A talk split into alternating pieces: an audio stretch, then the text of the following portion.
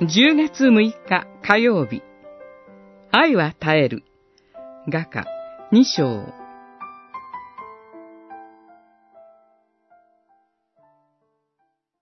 エルサレムの乙女たちよ。野のカモシカ、目近にかけて誓ってください。愛がそれを望むまでは、愛を呼び覚まさないと。二章七節私の恋人は、茨の中に咲き入れた百合の花、森の中に立つリンゴの木。若者も乙女も互いの姿しか目に入りません。恋の始まりです。恋は互いへの眼差しだけではありません。世界を一変させます。冬は去り、雨の季節は終わった。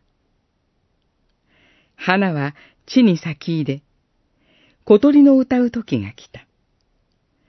イチジクの実は熟し、ぶどうの花は香る。すべてが輝いて見えます。命の輝きに満ちています。その中で、相手に抱かれることを願い、相手の声に心ときめき、二人だけの特別な関係を求め、すぐにでも会いたいと、気持ちはいつでも流行るのです。けれども、乙女は忍耐します。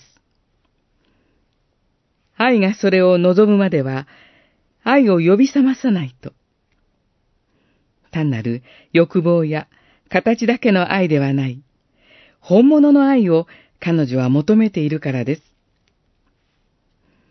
愛にはいつでも邪魔が入ります。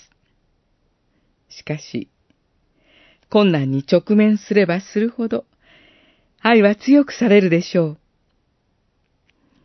愛は、すべてを忍び、すべてを信じ、すべてを望み、すべてに耐えるものだからです。コリントの信徒への手紙1、13章7節